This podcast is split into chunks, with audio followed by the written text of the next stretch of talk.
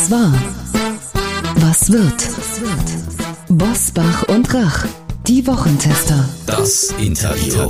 Powered bei Redaktionsnetzwerk Deutschland und Kölner Stadtanzeiger. Und hier sind die Wochentester. Wolfgang Bosbach und Christian Rach.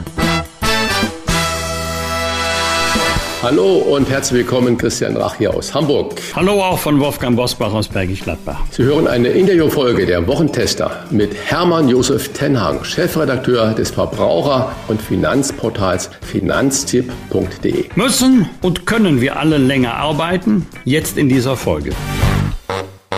Wolfgang Bosbach und Christian Rach sind die Wochentester. Tester, Tester. Werbung.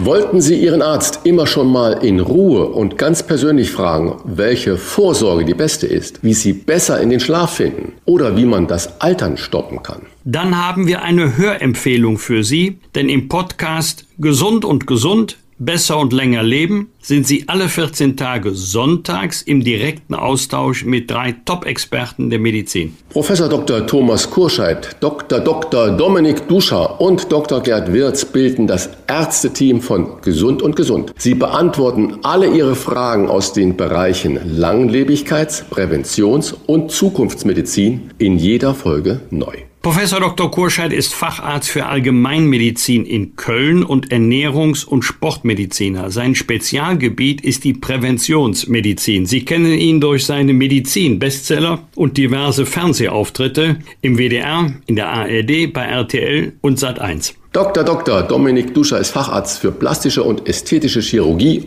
und lehrt angewandte regenerative Medizin an der Uni Tübingen. Duscher ist Pionier in einem Spezialgebiet, das uns früher oder später alle angeht und er ist der Kopf hinter den erfolgreichen Bestsellern mit Nina Ruge. Gemeinsam mit dem Neurophysiologen und Digital Health Experten Dr. Gerd Wirz greifen Duscher und Kurscheid in jeder Folge von Gesund und Gesund eine neue Frage auf. Wie können wir gesund alt werden? Werden wir alle dauerhaft länger leben? Und welche Innovationen in der Medizin taugen wirklich etwas? Die Antworten hören Sie im Podcast Gesund und Gesund auf allen Podcast-Plattformen und im Internet unter gesundundgesund.de. Gesund und gesund bitte in einem Wort schreiben. Hier nochmal zu merken, gesund und gesund. Der Podcast für ein besseres und längeres Leben. Alle 14 Tage sonntags auf gesundundgesund.de und überall, wo es Podcasts gibt.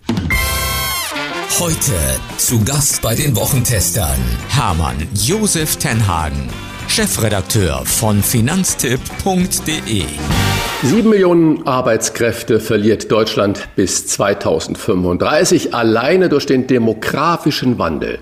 Das hat eine Studie des Nürnberger Instituts für Arbeitsmarkt und Berufsforschung ergeben. Potenzial sieht das IAB bei Frauen mit Migrationshintergrund und bei älteren Menschen über 60. Doch wie können die Älteren arbeiten oder weiterarbeiten und was bedeutet das für die Rente? Flexi-Rente lautet das Stichwort mit Rentenabschlägen, wenn man ab dem 63. Lebensjahr schon vier Jahre früher in Rente geht als gesetzlich vorgesehen und Rentenzuschläge für diejenigen, die über das 67. Lebensjahr hinaus arbeiten. Wir haben festgestellt, das ist ein ziemlich komplexes Thema, auf das uns vor einige Wochen unser Hörer Martin von Hören gebracht hat. Und wir haben damals versprochen, wir bereiten das Thema nochmal richtig verständlich auf. Das ist heute der Fall, denn wir haben den besten Mann in der Leitung, den man für diese Fragen bekommen kann. Herzlich willkommen bei den Wochentestern Hermann Josef Tenhagen, Chefredakteur von finanztipp.de. Guten Morgen, hallo. Herr Tenhagen, wie flexibel ist die Flexi-Rente tatsächlich? Also eigentlich ist die Flexi-Rente tatsächlich recht flexibel.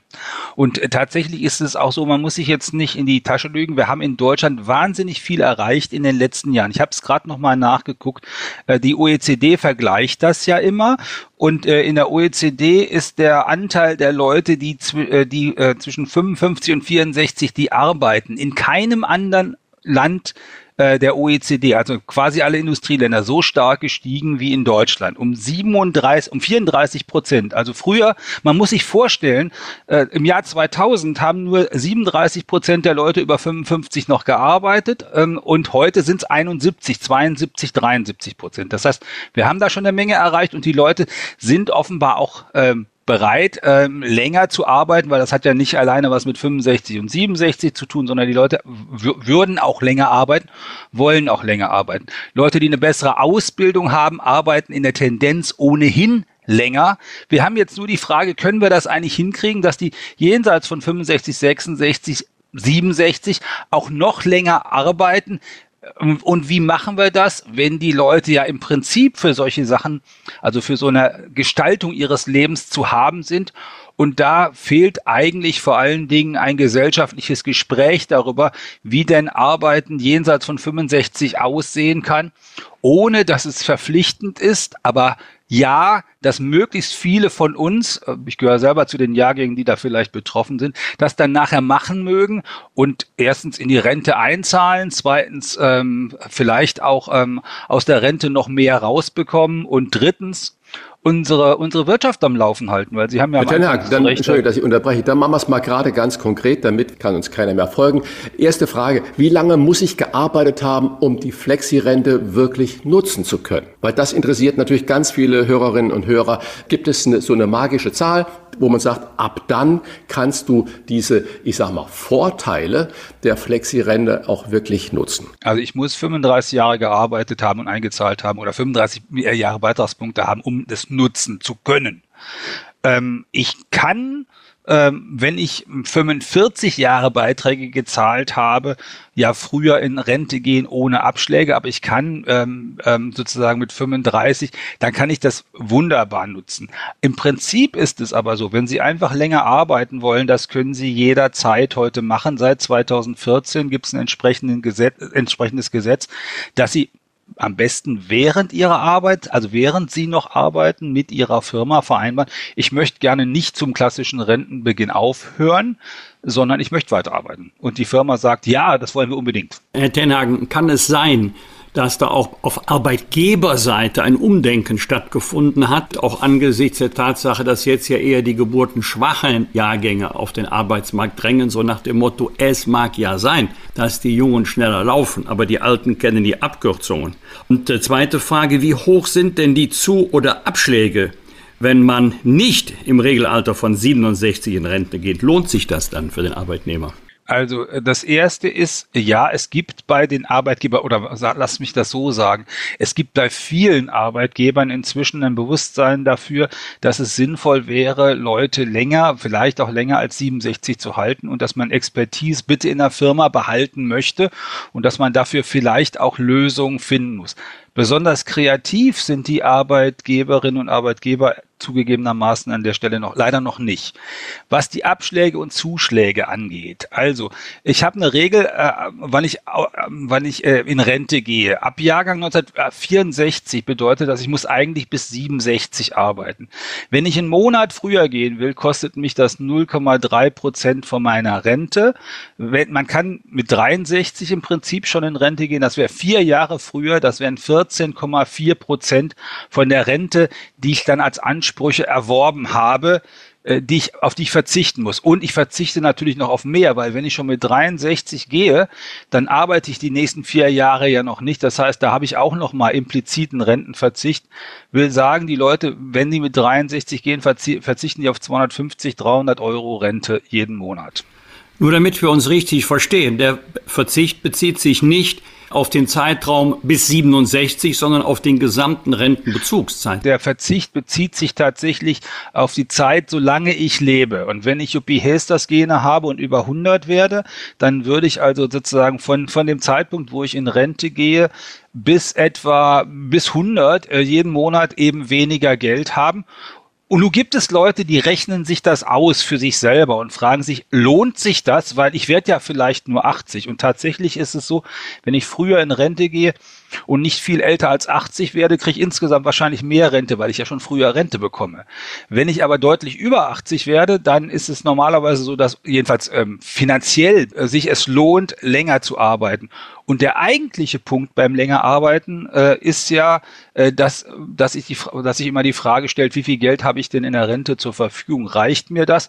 Reicht mir das vielleicht nicht nur für Aldi äh, und äh, mal in den Schwarzwald fahren, sondern vielleicht auch für einen größeren Urlaub oder dass man den Enkeln mal ein ordentliches Weihnachtsgeschenk machen kann? Daran anschließend natürlich sofort die Frage, wenn ich mich dann für Flexi-Rente entscheide, zahlt man dann Steuern und wie sieht es mit den Sozialbeiträgen aus? Weil das ist ja auch ein ganz wichtiger Fakt, weil wenn ich weiß, ich kriege noch 700 Euro dazu, geht davon wie viel Prozent X an Steuern ab und Sozialbeiträge? Also erstens seit 1.1.2023 können Sie so viel zuverdienen, wie Sie wollen. Sie müssen normal Steuern zahlen, wie Sie für Ihr ähm, äh, bisheriges Gehalt auch Steuern gezahlt haben. Wenn Sie das auf die Rente drauflegen, müssen Sie auch normal Steuern zahlen. Da wird dann geguckt, was Sie noch sonst an Alterseinkommen haben.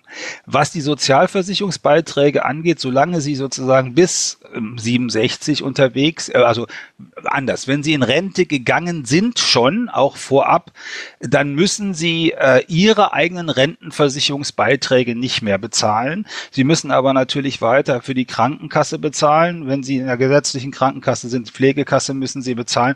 Nur, äh, nur Rentenversicherung und Arbeitslosenversicherung müssen Sie nicht mehr bezahlen. Ihr Chef, oder ihre Chefin muss weiterhin auch für die Rentenkasse und die Arbeitslosenversicherung Beiträge einzahlen.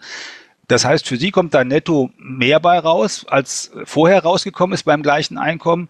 Äh, für den Chef ist es ungefähr genauso teuer wie vorher. Kann ich auch ganz normal, also zum regulären Renteneintrittsalter in Rente gehen und einfach weiterarbeiten? Ja, das Da gibt es ja auf der tun. anderen Seite noch einen Arbeitgeber, der muss ja auch Ja sagen. Es gibt ja zwei Herausforderungen. Das erste ist, ich möchte es gerne tun, mein Arbeitgeber möchte das auch tun. Das ist schon mal eine notwendige Voraussetzung, weil wenn der Arbeitgeber mich nicht weiter beschäftigen wird, wird das nichts. Ähm, wenn, wenn die notwendige Voraussetzung da ist, dann muss man aber auch das noch vertraglich regeln, weil in vielen Arbeitsverträgen steht, Tarifvertrag sagt, mit Rent Regelarbeitsende, also mit Rentenregel, Renteneintrittsalter ist der Arbeitsvertrag zu Ende. Und das müsste man ändern. Da gibt es im Sozialgesetzbuch äh, 6, im Paragraphen 41, und da steht drin, wenn du das vorher machst, also bevor du in Rente gehst, kannst du der, einfach eine, eine, einen Satz vereinbaren, du arbeitest länger, am besten auch gleich mit einer Frist, wie viel länger du arbeitest. Und dann hängt es ein bisschen davon ab, wenn es im Unternehmen einen Betriebsrat gibt, da muss der womöglich da zustimmen. Aber das sollte eigentlich im, im Normalfall auch nicht das Problem sein. Und man sollte auch nicht die Betriebsrats Zustimmung zum Problem machen, zum Grundsatzproblem, sondern einfach, wenn alle Beteiligten das wollen, dann geht das. Besser ist, das während der Arbeit, während man noch arbeitet, zu vereinbaren, weil wenn man das hinterher machen wollen würde, dann wäre das ein neuer Arbeitsvertrag, der dann womöglich befristet ist. Und befristete Arbeitsverträge, da gibt es jede Menge gesetzliche Regelungen, damit das nicht missbraucht wird. Das wird alles viel komplizierter.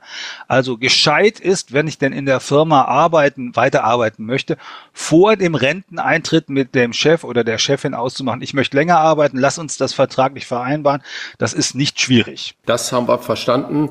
Weiterer Fall, nun kommt die Rente, ich sage auf Wiedersehen, nach so vielen Jahren auch in der gleichen Firma von mir aus und fühle mich als Rentner. Und da ich ein Hobbygärtner sind, sehe ich, dass da der Gartenbaufirma um die Ecke äh, doch noch jemand sucht. Ich fühle mich fit und rüstig und der Gartenbau hatte nichts mit meiner alten Arbeitgeber zu tun, so wie Sie das gerade ja beschrieben haben. Wie viel darf ich denn, wenn ich bei der Gartenbaufirma als Rentner nochmal anheure, wie viel darf ich denn dann hinzu verdienen und erhöhe ich damit meine Rente? Ähm, Sie dürfen so viel hinzu verdienen, wie Sie wollen, ähm, und Sie müssen das nur am Ende versteuern. Ob sie ihre Rente erhöhen, hängt auch davon ab, ob sie dann äh, in dem Vertrag reinschreiben, ja, ich zahle auch noch Rentenbeiträge, dann erhöhen sie tatsächlich auch noch zusätzlich ihre Rente. Das müssen sie aber nicht tun, wenn sie schon Rentner sind. Sie können ja Rente beziehen und dann zusätzlich dieses Einkommen äh, mitnehmen. Und sie können so viel Einkommen mitnehmen, wie sie wollen. Sie müssen dafür nur Steuern zahlen. Wichtiger wichtige Einschränkung, wenn das Gartenbauunternehmen jetzt sagt, es macht mit ihnen äh, einen Vertrag äh, für zwei Jahre, äh, dann muss es irgendwie erklären, warum es so einen befristeten Vertrag mit ihnen macht und es darf nicht äh, über das Alter dabei reden, weil das wäre Altersdiskriminierung. Also das ist so ein bisschen eine von den Schwierigkeiten, die man dann da, wenn man tatsächlich einen ganz klassischen Arbeitsvertrag hat, ähm, umgehen muss, sondern sagen muss, also wir haben jetzt hier ein Großprojekt, ähm, die Landesgartenschau ist bei uns in der Kreisstadt oder sowas und äh, wir suchen äh, dafür jemand, der sich in der Kommunalverwaltung gut auskennt und wir haben sie gefunden und deswegen für diese zwei Jahre würden wir sie da gerne beschäftigen. Das wäre so der klassische Mal ganz Fall. konkret, Herr Tenhagen, wenn ich jetzt sage, Mensch, ich will als Rentner nicht plötzlich dann nochmal 40 oder 50 Stunden arbeiten, gehe ich mal davon aus, sondern man sagt, okay, ich mache mal eine Milchmädchenzahl, da, da kriegst du 1000 Euro, Euro und dafür arbeitest du x Stunden. Was würde denn von den 1000 Euro einem bleiben? Also äh, erstmal, da würde von dem 1000 Euro, was einem da bleibt, hängt davon ab, wie viel Rente ich habe und ob ich da schon Steuern zahlen muss. Das ist tatsächlich sehr davon abhängig. Wer, wer gut bestallter Rentner ist, der muss davon ähm, ordentlich Steuern zahlen und ansonsten eben seine Krankenkassenbeiträge, wenn er denn gesetzlich versichert ist. Das sind die und Pflegekasse, das sind die beiden Hauptabzüge. Wenn man privat krankenversichert ist, äh, dann hat man ja sowieso den, bei der privaten Krankenversicherung die Beiträge, die bleiben ja in der Höhe, wie sie vorher auch waren normalerweise. Die muss man irgendwie bezahlen. Also das, äh, da sind dann rechnet man im Grunde nur noch die Steuerabzüge. Das ist das, äh, was sie, was sie haben und das kann eben 15 oder 20 Prozent sein. Das kann aber auch 35 Prozent sein, wenn sie jemand sind, der ein ordentlich, sehr ordentliches Alterseinkommen hat. Wieso könnte es sich auch für den Arbeitgeber rechnen, wenn er einen Rentner über das reguläre Renteneintrittsalter hinaus beschäftigt oder weiter beschäftigt? Naja, im Kern äh, weiter beschäftigen lohnt sich immer deswegen, weil ich ja niemand neu einarbeiten muss, wenn das nutzt und weil ich die Expertise von diesem, äh, äh, von der Rentnerin oder vom Rentner ja nutzen kann in der Firma. Manchmal ist es ja auch so, dass einem äh, erst zu spät auffällt, dass man da einen Experten oder eine Expertin am Start hat, die, auf die man auf keinen Fall verzichten möchte. Ich habe gerade hier äh, selber als Aufsichtsrat ähm, sozusagen äh, zugestimmt, dass dass äh, eine Dame, die im Vorstandssekretariat äh, sitzt, ein Jahr länger äh, arbeitet, damit die den neuen Vorstand, die neue Vorständin einarbeiten kann äh, und das nicht gleichzeitig sozusagen das Vorstandssekretariat und der Vorstand äh, wechselt, sondern dass alle Beteiligten der Meinung waren, das wäre viel besser, wenn die Kollegin da noch bleibt und äh, das ist so ein typischer Fall, wo man dann sagt, okay, das möchten wir unbedingt gewährleisten. Und äh, das ist das, was man eigentlich von von den äh, Seniorinnen und Senioren oder von den Leuten, die in Rente gehen, ähm, bekommen kann. Und das ist äh, unter uns gesagt ja auch etwas, was man von vornherein länger planen kann.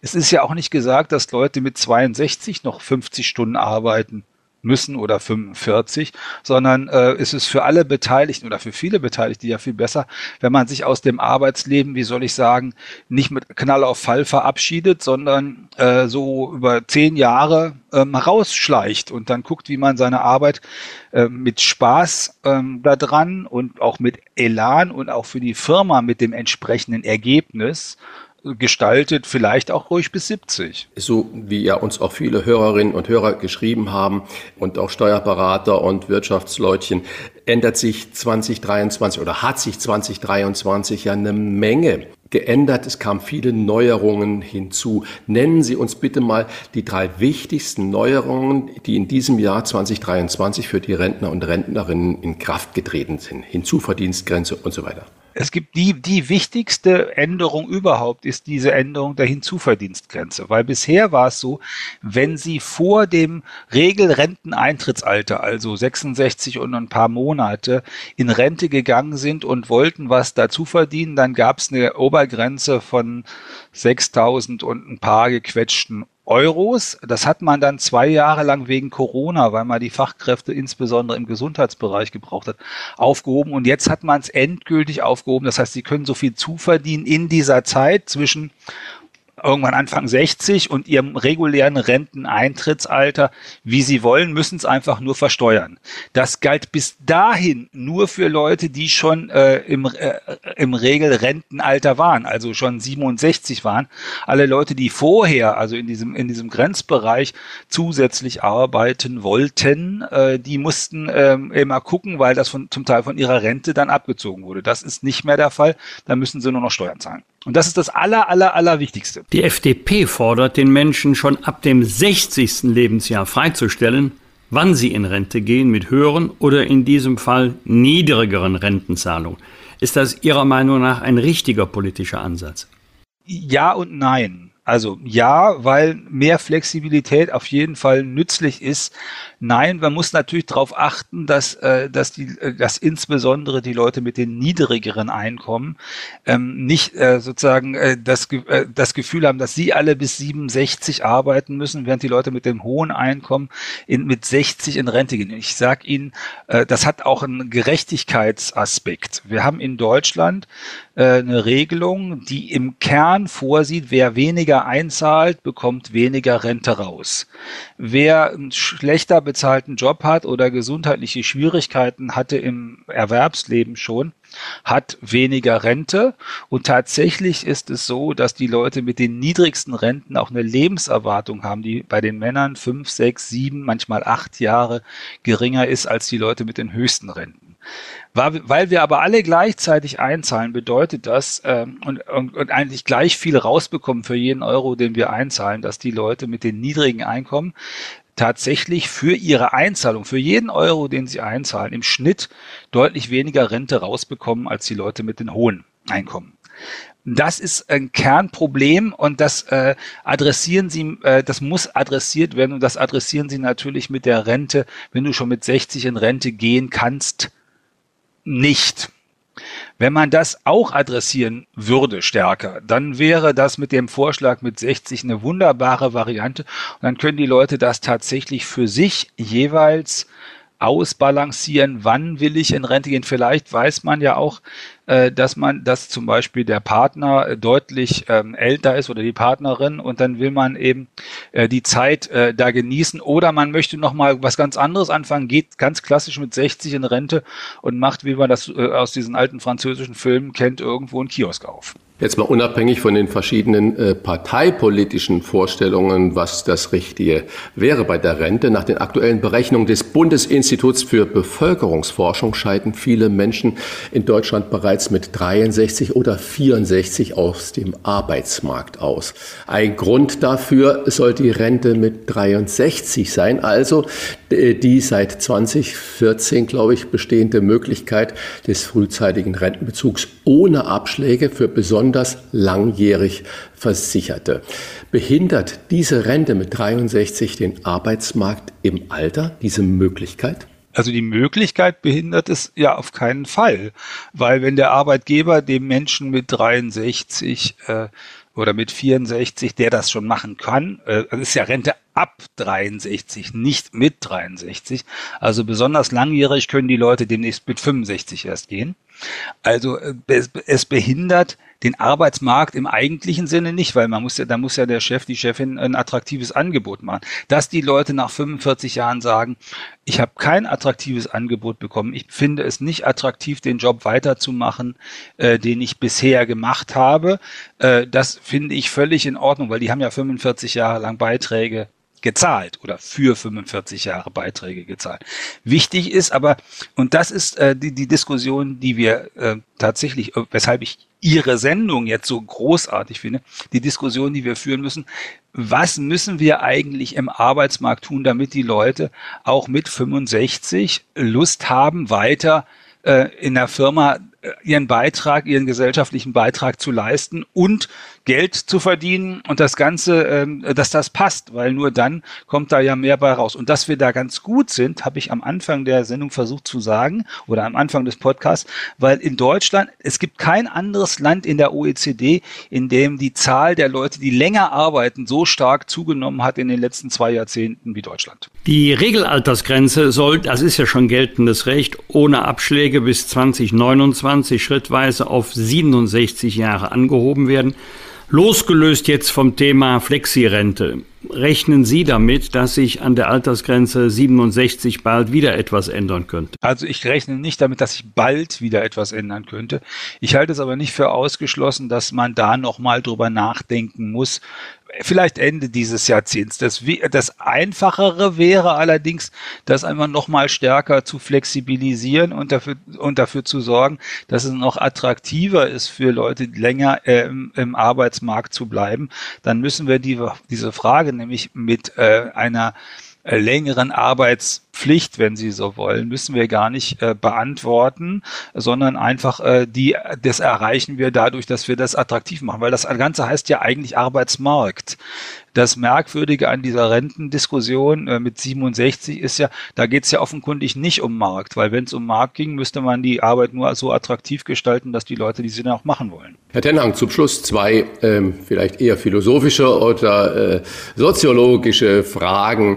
In Frankreich explodiert ja gerade wieder die Bevölkerung, weil äh, Präsident Macron äh, die Rente versucht, das Renteneintrittsalter um zwei Jahre anzuheben und Hunderttausende gehen auf die Straße und sagen Nein dazu. Und äh, es ist ja, wie in Frankreich das bei Streiks immer üblich ist, mit vehementen Protesten verbunden. Da ist ja das bei uns alles wirklich ein Kindergarten. Wieso sind die Franzosen da so anders gestrickt und wir schlucken sogar die Rente mit 67? Also Frage eins: Warum nimmt die deutsche Bevölkerung das hin? Ist sie viel schlauer als die Franzosen und sieht das ein oder was steckt da hinten dran? Und die zweite Frage, die uns drei äh, ja betrifft, äh, halten Sie es für realistisch mit uns früher sagt man grauen Männern oder Silberworkern, wenn man es jung sagt, äh, den Arbeitskräftemangel so ein bisschen auszugleichen? Teil 1, äh, das Ganze ist in Frankreich, also die ganze Diskussion ist in Frankreich sehr, sehr viel klassenkämpferischer, ähm, als das in Deutschland ist. Und das ist bei allem, was mit dem Arbeitsmarkt zu tun hat. Und wenn man sozialpartnerschaftlich an Dinge rangeht, dann kann man andere Dinge auch ähm, sozusagen die Rente mit 67 äh, haben ja auch die Sozialdemokraten durchgesetzt, nicht etwa die Konservativen äh, in diesem Lande. Ähm, das ist ganz interessant, wenn man sich solche Sachen anguckt. Also da geht mehr. Es muss dann aber auch sozial ausgewogen äh, funktionieren, sonst äh, hat man auch in Deutschland ähm, da ähm, mehr Proteste zu gewärtigen.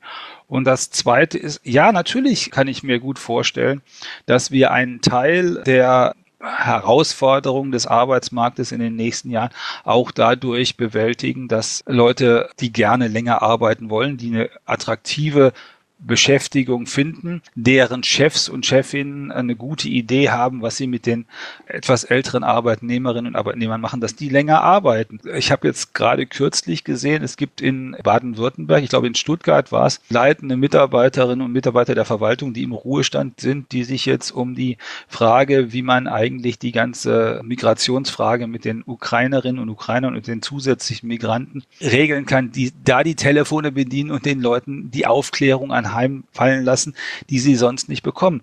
Ist doch super. Das kann doch nicht sein, dass wir die Kompetenz von solchen Leuten, wenn sie sie denn anbringen wollen, dass wir die nicht an den Start bringen und gleichzeitig sagen, wir haben zum Beispiel in der öffentlichen Verwaltung zu wenig Leute. Herr Tennang, unglaublich spannende Einblicke. Ich sehe, wir sind noch lange nicht am Ende und wir müssen dieses Gespräch fortsetzen, zum Beispiel über das Rentensystem in Österreich, die ja wieder einen anderen Weg gehen, oder die Schweden. Die haben mehr Geld. Also die, die Österreicher, da kann man, das kann man ja immer sagen, die, die österreichischen Rentnerinnen und Rentner haben im Schnitt deutlich mehr Geld. Die Beamten Beamten dort nicht unbedingt, aber alle anderen. Und die zahlen auch deutlich mehr insgesamt in die Rentenkasse ein. In Deutschland ist der Beitrag 19 Prozent oder knapp 19.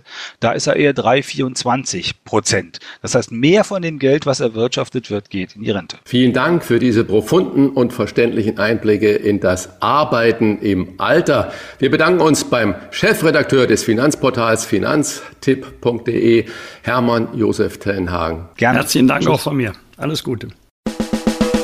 Bosbach und Rach. Im Internet diewochentester.de.